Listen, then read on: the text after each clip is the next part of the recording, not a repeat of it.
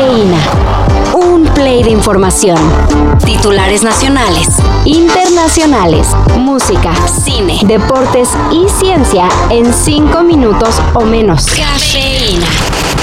No hay ningún reporte en Indios Verdes de que hubiera ocurrido algo antes del caso de esta joven.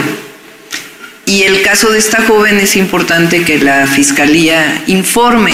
María Ángela se ausentó por voluntad propia y no por un secuestro, como se acusó tras desaparecer mientras su madre entraba a un baño público en el paradero de Indios Verdes. La Fiscalía de la CDMX presentó imágenes que respaldan su versión, la cual apunta a que mientras se desconocía su paradero, la joven de 16 años estuvo en un campamento cercano a Bellas Artes y pasaba las noches en un domicilio de Ciudad Neza. Entonces, ¿por qué fue encontrada atada de pies y manos y aseguró que otras mujeres habían sido secuestradas con ella. Bueno, primero, por supuesto, qué bueno que ella está bien. Eh, yo creo que eso es eh, lo más importante.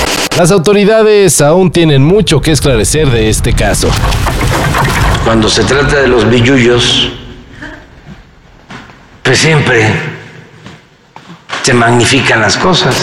Aunque el presidente dice que se está exagerando en el conflicto entre taxistas y choferes de Uber en Cancún, la ciudadanía ya está harta y convoca a un día sin taxis. Están exagerando un poquito, un poquito, poquito, poquito. Esta acción se realizará hoy 27 de enero y tiene como objetivo denunciar los actos de violencia que en los últimos días han realizado los taxistas inconformes con el arribo del servicio de Uber. Únete un día sin utilizar el servicio de taxi en Quintana Roo y dale un aventón a tu amigo, vecino o conocido. Es la principal idea de la convocatoria que no es exclusiva de Cancún, sino de todo el estado al más puro estilo del crimen organizado, pseudoaficionados del Atlético de Madrid colgaron de un puente una manta con la leyenda Madrid odia al Real y un muñeco simulando que este se trataba del jugador Vinicius Jr. La acción ha sido calificada como un repugnante acto de racismo, xenofobia y odio, de cara al encuentro de la Copa del Rey Atlético Real Madrid.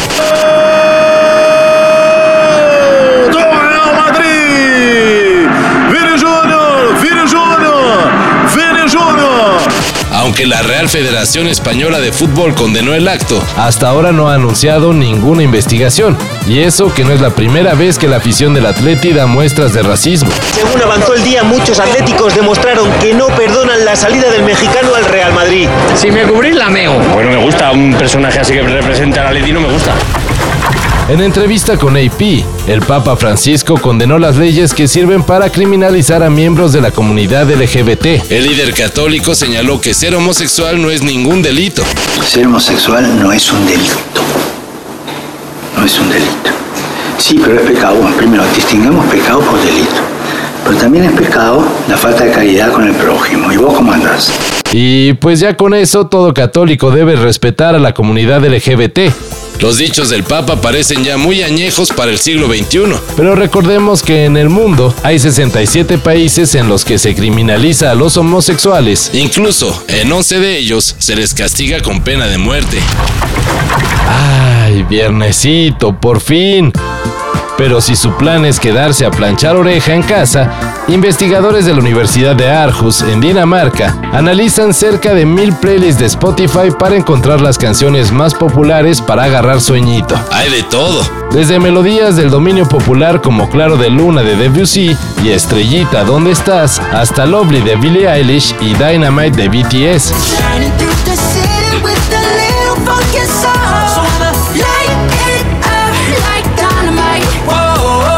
Lo cual tumba la creencia de que para dormir hay que escuchar canciones de cuna. Bueno, lo que sea pueda funcionar cuando de llamar a Morfeo se trata. Todo esto y más de lo que necesitas saber en sopitas.com. El guion corre a cargo de Álvaro Cortés y yo soy Carlos el Santo Domínguez. Cafeína. Un shot de noticias para despertar lunes a viernes por sopitas.com y donde sea que escuches podcasts.